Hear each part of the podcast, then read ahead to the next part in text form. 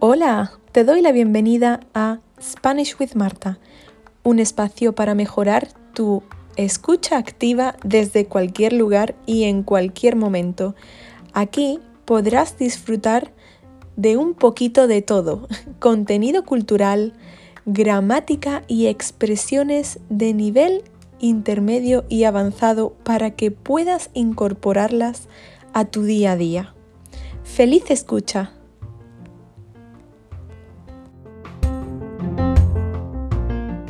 Bienvenido bienvenida al episodio de febrero. En esta ocasión voy a hablar sobre el Spanglish, sobre esta evolución de esta lengua híbrida y su impacto en la cultura y la sociedad. El Spanglish es una mezcla de español e inglés que surgió en las comunidades de habla hispana en los Estados Unidos ha evolucionado y se ha vuelto cada vez más y más popular en los últimos años, especialmente en la música y en las redes sociales. Es interesante ver cómo el spanglish está afectando la forma en que las personas se comunican y la identidad cultural de las comunidades de habla hispana. Además, también está teniendo un impacto en la educación, sobre todo en la enseñanza del español y del inglés. Muchos estudiantes están utilizando el spanglish en la clase y algunos profesores lo ven como una herramienta para enseñar ambos idiomas de manera mucho más efectiva. También el spanglish puede ser una forma de conectar a las personas que hablan tanto español como inglés pero también puede ser visto como una amenaza a la integridad de los idiomas y de la identidad cultural de las personas. Pero en cualquier caso el spanglish es una parte importante de la cultura y de la sociedad pues de hoy y es interesante explorar su evolución y también su impacto. Se trata de la alternancia de código, code switching, entre ambos idiomas y en su mayoría se habla en un registro coloquial, donde hay mayor población de hablantes o migrantes hispanos en Estados Unidos, como barrios de Nueva York, Miami y también se da mucho en Puerto Rico. No es lo mismo utilizar anglicismos, cuidado, que muchas lenguas usan, como el español, el francés, el italiano. No es lo mismo el uso de anglicismos que hablar spanglish. En algunos e-, casos extremos se llegan incluso a conjugar verbos ingleses con las desinencias del castellano como por ejemplo chatear. Yo chateo, tú chateas, nosotros chateamos, pues cuyo uso es tan tan extendido y común que ya ha sido admitido por la RAE, la Real Academia Española. El verbo chatear para mí es algo muy muy normal, pero por ejemplo, por ejemplo, no sucede así con el uso de la palabra accesar en lugar de su palabra en castellano como es acceder. O bien dipear, dipear que sería to dip, que en español es mojar en salsa. Mojar en salsa, como mojar los nachos en la salsa.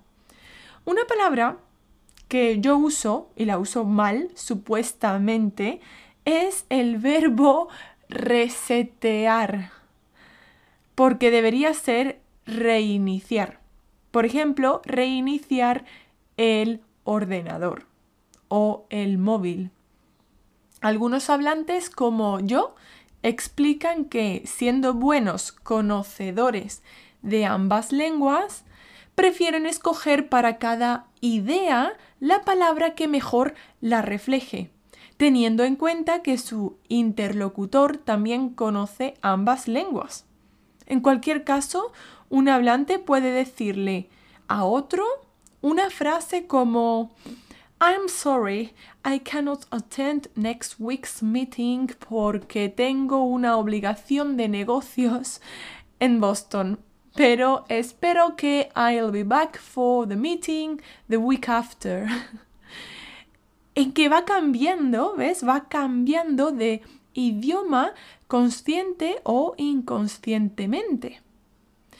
Algunas de las palabras con las que me he topado, es decir, me he encontrado en Internet, que me han hecho mucha, mucha gracia y me han sorprendido muchísimo, son appointment, que es una cita, por ejemplo, una cita con el dentista, con el médico.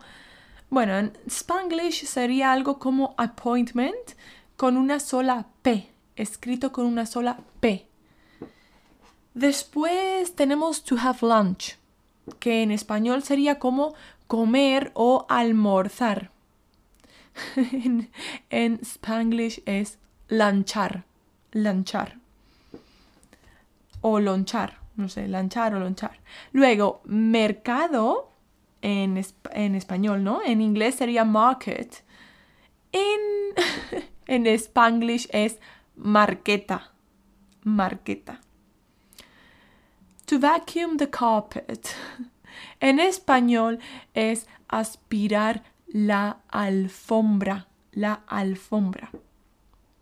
Es una palabra que viene del árabe, del árabe, perdón. En eh, Spanglish, vacuumear, vacuumear la carpeta. La carpeta es un falso cognado. La carpeta es un, en el escritorio de tu ordenador es eh, un mm, sí, un sitio donde tú pones archivos. Eso es la carpeta o una carpeta física donde pones papeles. Eso es una carpeta. A folder. Pero vacuumear la carpeta es una traducción muy, muy literal em, del Spanglish. Luego también tenemos I will call you back que en español sería como te llamo después, te llamo luego, te vuelvo a llamar, te vuelvo a llamar. En spanglish es te llamo para atrás. Te llamo para atrás. Esta sí que no me la esperaba. Algo así como eh, I will call you backwards. No sé. te llamo para atrás. This machine doesn't work. Esta máquina no funciona. El verbo funcionar es para los objetos o máquinas. En Spanglish es esta máquina no trabaja. No trabaja. Sinceramente no es tan loco que digas tú esta máquina no trabaja en el sentido de funcionar. Es una acepción que la RAE mm, acepta. La RAE acepta cuando se trata de que no, no está haciendo el trabajo establecido. Puedes decir la máquina no trabaja, sin embargo el verbo es funcionar. ¿Qué pasa? Que me ha sorprendido mucho lo de vacuumear la carpeta o lonchar. Eso sí es un poquito más locura, pero esta máquina no trabaja, esta no es tan, tan loca. Bueno, otra, the roof of the building. En español, el techo del edificio. En Spanglish, por lo que he leído, hay gente que dice el rufo del building, escrito así tal cual. Ya sabes que tienes acceso a la transcripción si te suscribes a mi newsletter, entonces tendrás mm, acceso a el documento de, la transcripción y se escribe el rufo, rufo, R-U-F-O, del building, del building. Muy, muy gracioso, la verdad. Y bueno, hablando de Spanglish, quería mencionar, es decir, no quería terminar el episodio sin mencionar una forma de Spanglish que también se da dentro de España. Y esto es el llanito. El llanito. Bien, sabemos que Gibraltar, en el sur de España, en la provincia de Cádiz, en Andalucía, es un territorio británico de ultramar que está, pues eso, ubicado en España y a lo largo de su historia ha sido influenciado por diferentes culturas y lenguas, incluyendo el español, el portugués y el árabe. Sin embargo, después de que Gibraltar fuera cedido a Gran Bretaña en el año 1713, el inglés se convirtió en la lengua principal de este territorio. A pesar de esto, el español sigue siendo una lengua muy hablada en Gibraltar porque pues la población local comparte porque comparte fronteras con España. Entonces, la, la, población local habla tanto español como inglés. Y debido a esta situación de bilingüismo, es muy común escuchar a la gente hablar tanto inglés como español, sobre todo a la gente más mayor. Entonces, el llanito es un dialecto local que combina elementos del inglés y del español y es una manifestación única del bilingüismo en Gibraltar. Es una lengua coloquial que se ha desarrollado a lo largo de siglos, siglos de interacción entre las dos culturas y las dos lenguas. Eso es el llanito. Y la mayoría de los gibraltareños, es decir, la gente de Gibraltar, especialmente aquellos con una educación superior, también hablan el español ya sea con la pronunciación propia andaluza, es decir, con acento andaluz, o la variante más peninsular. En el caso del inglés también se hablan las variedades gibraltareña, que es así muy graciosa, es como un inglés, un inglés, perdón, inglés con acento andaluz, y también la variante británica, received pronunciation. Hay un poquito de todo.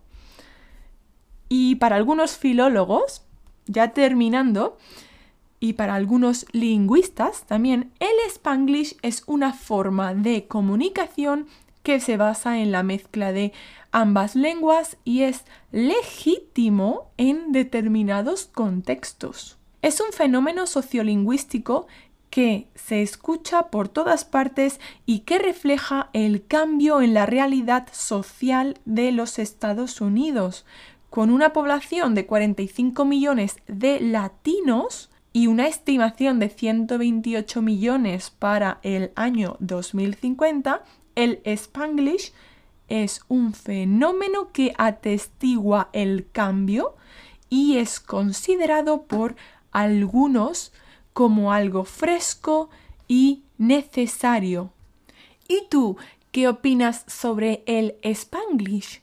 Si eres de Estados Unidos y me estás escuchando, dime, ¿se habla spanglish en donde tú vives? ¿Y sabías esto del llanito en Gibraltar? Si te ha gustado, ya sabes que puedes darme 5 estrellas en Spotify o en cualquier otra plataforma que utilices y como he mencionado antes, tienes acceso a la transcripción con mi newsletter mensual. Es decir, ahora nos despedimos y nos escuchamos en el próximo episodio del próximo mes. Un abrazo.